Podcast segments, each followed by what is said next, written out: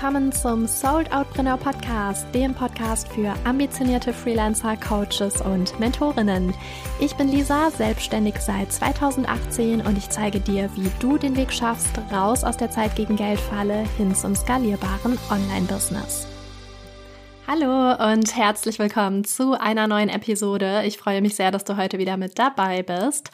Heute geht es um sieben Fehler, die deine Kundinnen und Kunden für immer vergraulen werden. Sieben Fehler, mit denen du sie ja quasi direkt in die Arme deiner Konkurrentinnen treiben wirst. Sagen wir jetzt vielleicht nicht Konkurrentinnen, sondern Mitbewerber oder Kolleginnen, denn natürlich ist es ja so, dass man sich entweder als Konkurrenz oder als Kollegen betrachten kann. Bei mir ist das eigentlich eigentlich so, dass ich die Arbeit anderer Business-Mentorinnen und Mentoren teilweise sogar sehr schätze und sie dann natürlich auch liebend gerne weiterempfehle. Also es gab wirklich schon Situationen, bei denen ich das Gefühl hatte, ähm, ein Menti legt ja großen Wert auf bestimmte Inhalte, die für ähm, bestimmte Kollegen von mir vielleicht besser geeignet wären. Und dann habe ich Anfragen tatsächlich auch schon weitergeleitet oder Kontakte erstellt. Also wenn ich das Gefühl habe, dass eine andere Mentorin, ein anderer anderer Mentor besser helfen kann als ich, dann bin ich wirklich auch gerne die Erste, die das anspricht. Ich habe da relativ wenig bis gar kein Konkurrenzdenken. Mm, um solche Fälle soll es aber heute gar nicht gehen, sondern tatsächlich um Situationen, in denen du eigentlich genau die richtige Person wärst. Also Situationen, in denen dein Wissen, deine Fähigkeiten, ähm, deine Tools, deine Erfahrungen und natürlich auch deine Persönlichkeit eigentlich richtig gut zur Anfrage und zur Kundin passen würden. Es geht also nicht um die bewusste Entscheidung, jemanden an jemand anderen zu verweisen, sondern um, ja, sagen wir die Fehler, die dir eine Kundenbeziehung und Kundenbindung nachhaltig ruinieren, obwohl ihr eigentlich ein Perfect Match gewesen wärt. Genau, also vielleicht könnte man das letzten Endes so ausdrücken, deine Kundin läuft dir weg obwohl es so gut gepasst hätte und sie geht, weil du einfach diese fatalen Fehler begangen hast. Also, schnapp dir an dieser Stelle gerne dein Notizbuch oder dein Journal, wenn du die Folge jetzt nicht gerade während des Autofahrens hörst natürlich. Und dann notier dir meine Impulse. Am Ende gibt's eine kleine Zusammenfassung wie immer. Du kannst ja aber währenddessen schon so ein bisschen Bingo damit spielen und schauen, ob die Punkte auf dich zutreffen und wenn ja, wie viele. Wenn dem so sein sollte, nicht verzweifeln. Es handelt sich hierbei in der Regel um Punkte, die du mehr oder weniger schnell beheben kannst, sobald sie dir auffallen. Und das ist eigentlich auch gleichzeitig so das Krasse an diesen Fehlern, dass sie einfach so unnötig sind und deine Kundenbeziehung oft so sabotieren, ohne dass es dir bewusst ist. Es kommt natürlich immer auch so ein bisschen darauf an, mit welchem Menschentyp, also mit welchem Persönlichkeitstyp du gerne zusammenarbeitest. Ich habe ja mein geliebtes DISC-Modell, dominant, initiativ, stetig, gewissenhaft.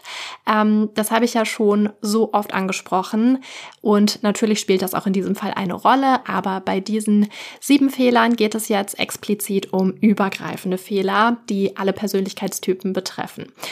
Also, du und ich, wir gehen da jetzt deshalb mal wirklich mit der Lupe dran, werfen einen Blick drauf und ja, dann bin ich mir ziemlich sicher, dass du ein neues Bewusstsein dafür entwickeln wirst. Los geht's. Fehler Nummer eins, du hörst nicht zu.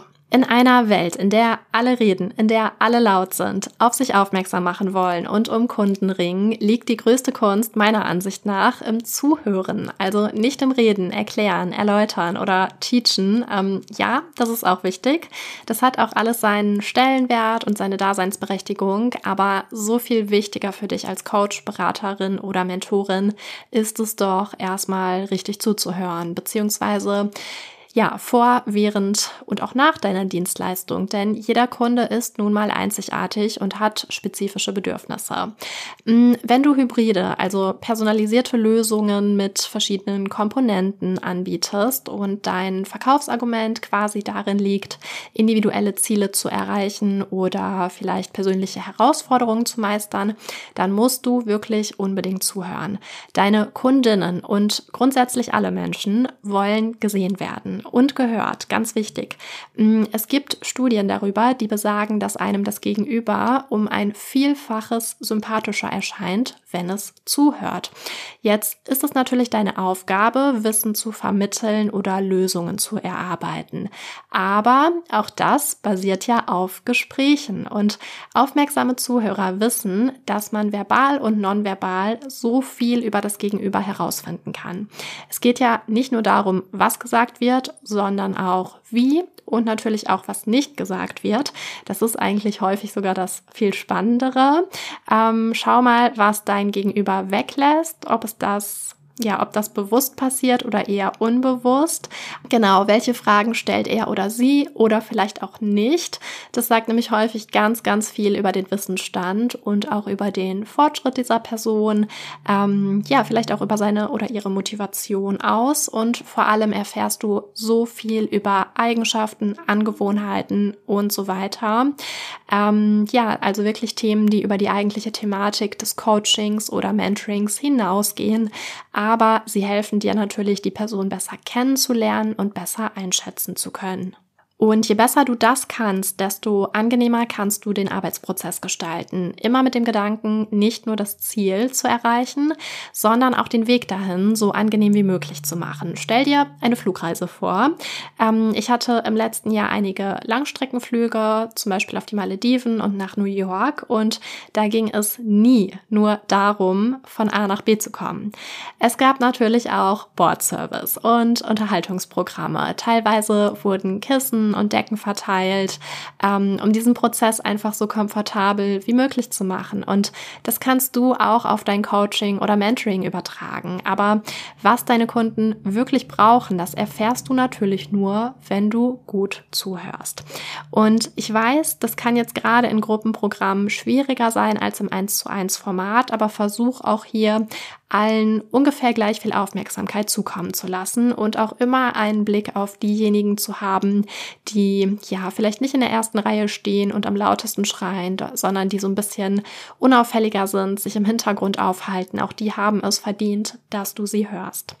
Also Fazit, um Fehler Nummer eins zu vermeiden. Hör zu und zeig Interesse an den individuellen Bedürfnissen deiner Kundinnen. Fehler Nummer zwei, du bist kein Vorbild.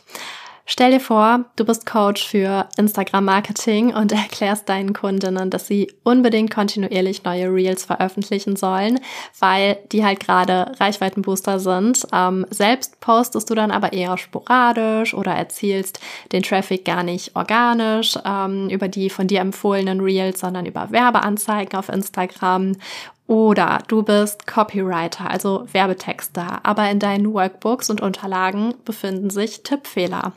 Autsch. Gerade hier, super, super wichtig, habe ich aber alles schon gesehen. Oder du verkaufst anderen Programme, wie sie 100.000 Euro Umsatz im Jahr generieren können, hast diese magische Grenze aber selber nie erreicht.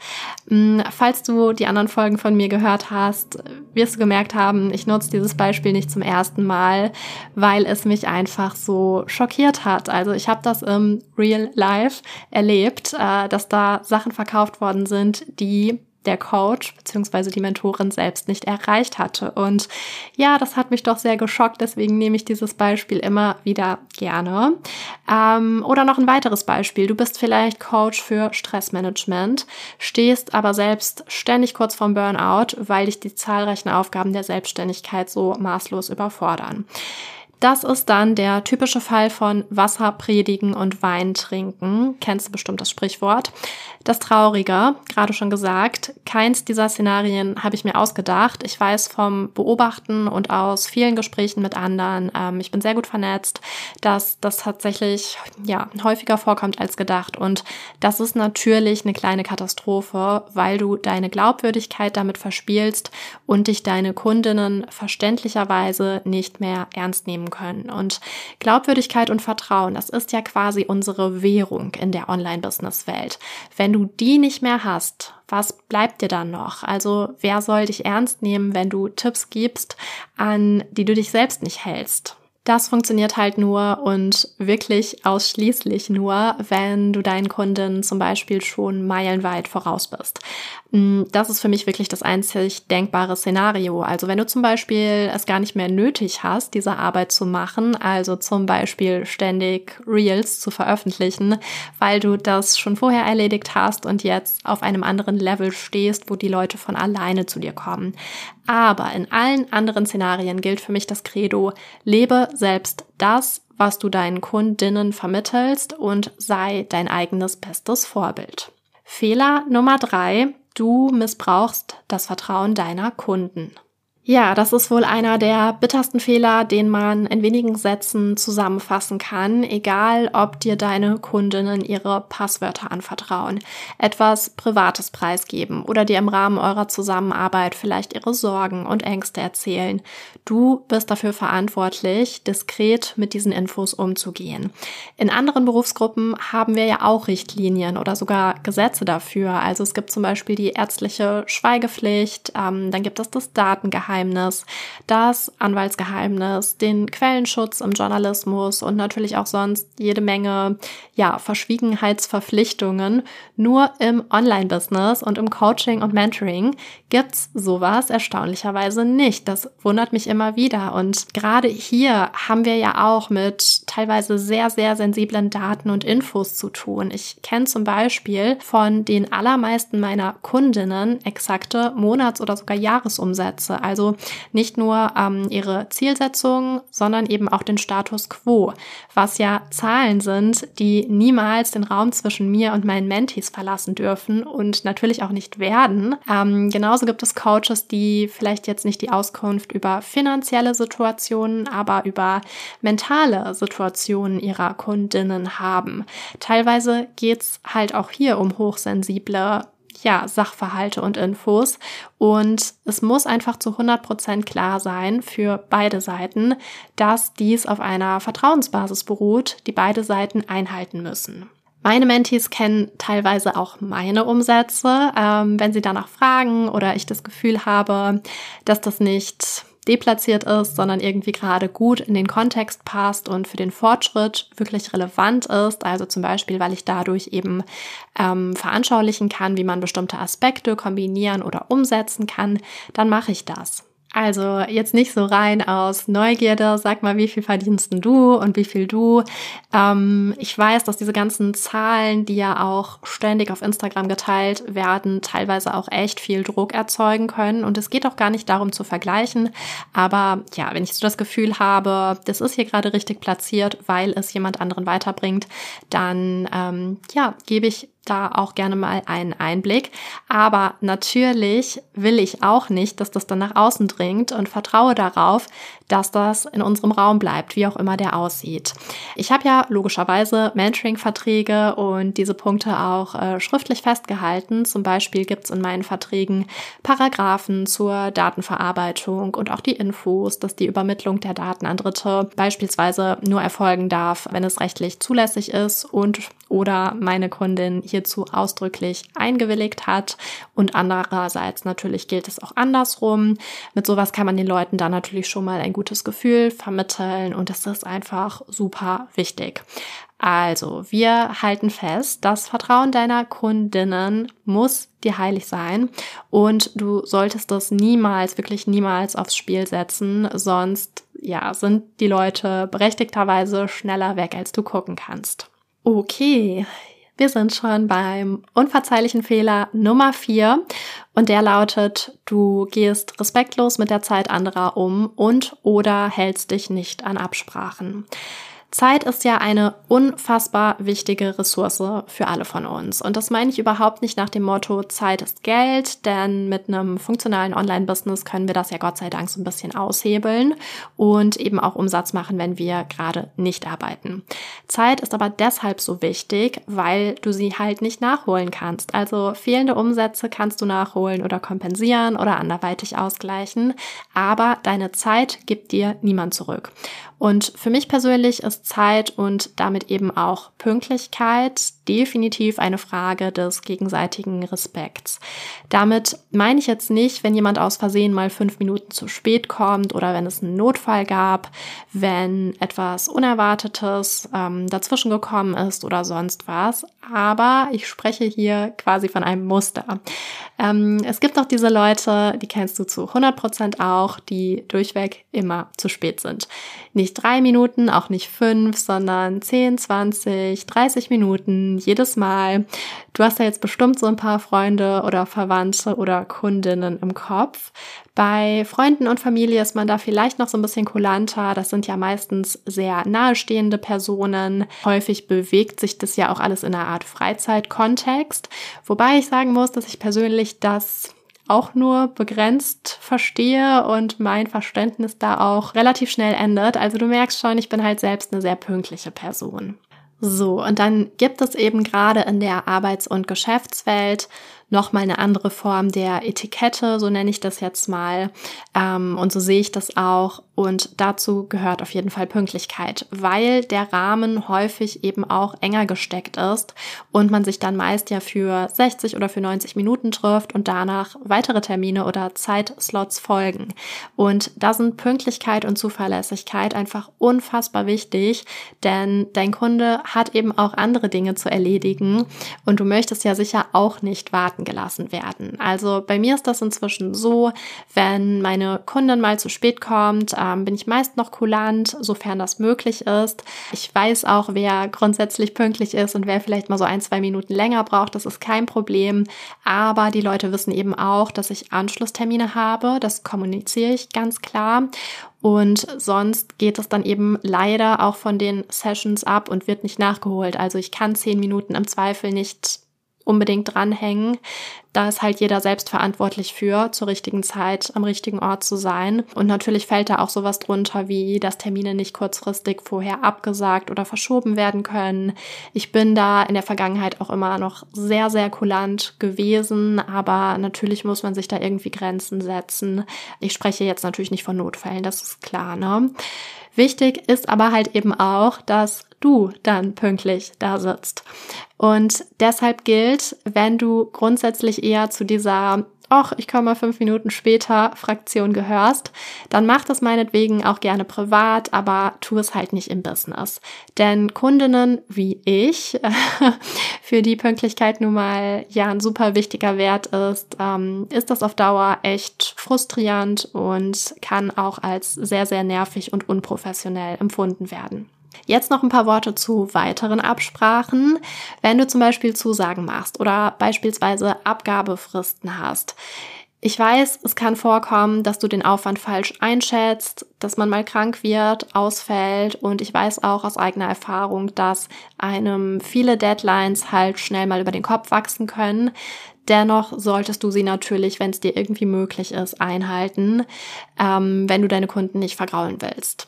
Angenommen, dein Angebot beinhaltet zum Beispiel eine Abgabe, ähm, Texte oder Logos oder Feedback, dann plan dir lieber von vornherein einen Puffer ein und gib deinen Kunden eine realistische Einschätzung. Das ist auf jeden Fall so viel besser, als den Termin am Ende nicht einhalten zu können. Und wenn das mal passiert, na gut, aber wenn das so ein Muster wird, gar nicht gut. Also wir halten fest, sei pünktlich, hab ein gutes Selbst- und Zeitmanagement und halte dich unbedingt an Absprachen. Fehler Nummer 5. Du vergisst die Rahmenbedingungen zu klären und oder vereinbarst keine Ziele. Auch schlecht, weil es für Verwirrung sorgt. Wenn du meine Folgen hörst, dann weißt du ja schon, verwirrte Interessenten kaufen nicht. Und das gilt selbstverständlich auch für Kunden. Wenn die keinen klaren Rahmen haben, dann sind die tendenziell verwirrt, verunsichert und das natürlich irgendwo auch zu Recht. Ähm, mir ist das als Kundin selber schon passiert. Ich hatte ein Mini-Coaching gebucht. Das war ein sehr sagen wir, spirituelles ähm, ja, Coaching und bestand aus drei Zoom-Meetings an aufeinanderfolgenden Wochen. Ich glaube einmal mit sieben Tagen Differenz und dann der dritte Call nochmal mit 14 Tagen. Und das, ähm, der Link zum Zoom-Meeting wurde immer kurz vorher an mich verschickt. Aber beim letzten Mal kam es dann halt vor, dass es irgendwie vergessen wurde. Also sprich, ich saß zur vereinbarten Zeit am vereinbarten Ort, aber konnte mich nicht ja, sagen wir dazuschalten. Also es gab halt einfach kein Meeting, weil mein Coach keins aufgesetzt hatte. Sie hatte das einfach vergessen. Also nicht den Termin an sich, aber eben dieses Erstellen in Zoom. Und wir konnten das dann per E-Mail klären und der Termin fand auch dann statt eben eine Viertelstunde später. Aber ja, sowas ist halt ungünstig, ne? Gerade wenn du so Leute hast wie mich, die sich den Nachmittag vollknallen mit anderen Terminen und dann auch so ein bisschen Zeitdruck empfinden. Das war halt einfach nicht schön. Wenn du zur Premium Personal Brand werden willst, dann musst du auf sowas einfach achten, denn die Kleinigkeiten, die Feinheiten machen am Ende den Unterschied zur 0815 Brand von nebenan, zu den Dienstleistungen, die jeder anbietet. Also wenn du was Exklusives, besonders Hochwertiges repräsentieren willst, dann musst du dich ähm, ja auf solche Kleinigkeiten fokussieren.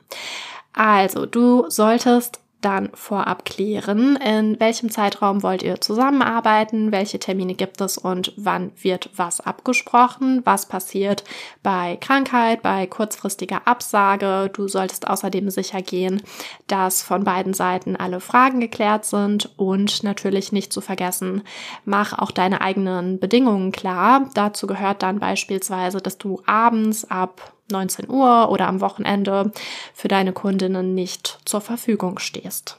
Auch Ziele sind neben diesen Bedingungen natürlich unabdingbar, denn nur dann kannst du am Ende klar messen, ob eure Zusammenarbeit erfolgreich war. Das Ziel kann oder muss natürlich nicht immer an bestimmte Zahlen gekoppelt sein. Es kann ja auch die Wissensvermittlung umfassen, aber das muss halt vorher besprochen werden, denn sonst habt ihr beide unterschiedliche Vorstellungen im Kopf und am Ende ist deine Kundin vielleicht enttäuscht, weil sie ja, sich gewisse Ziele gesetzt hat oder gewisse Parameter erreichen wollte, von denen du nichts wusstest.